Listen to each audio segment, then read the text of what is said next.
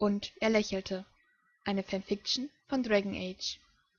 Geschrieben von c gelesen von kiroya. Prolog. Ein brief. Knight commander.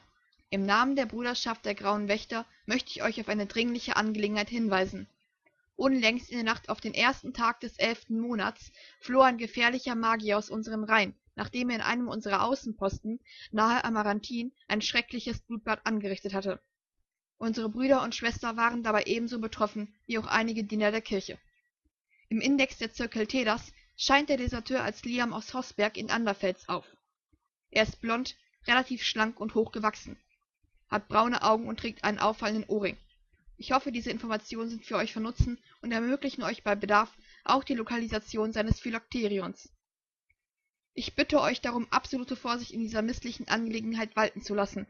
Mit allen mitteln nach diesem mann zu forschen und ihm unerbittlich einhalt zu gebieten um weitere tode guter männer und frauen zu verhindern. Möge der erbauer euch beistehen und eure schritte lenken. Solona amell kommandantin der grauen wächter